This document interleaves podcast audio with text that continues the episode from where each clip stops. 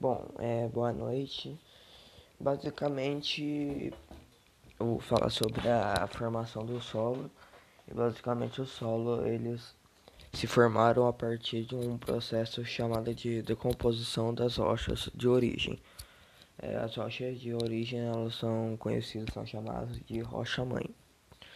Com, com isso, essa lenta degradação, ela se proporcionou a como que eu vou dizer, uma formação, é uma formação né, de sedimentares que se mantêm aglomerados e compõem os solos.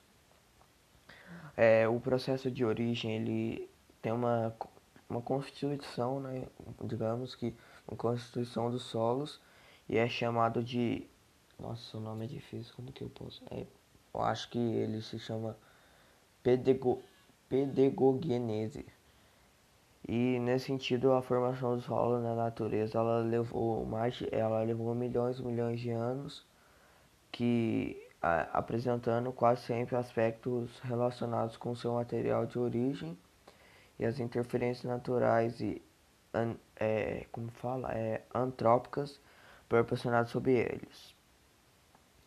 E também a gente pode lembrar que esse processo de formação de solos, ele é ininterrupto e ele ocorre atualmente. Ele, ele, ele ocorre atualmente, ele pode estar ocorrendo agora.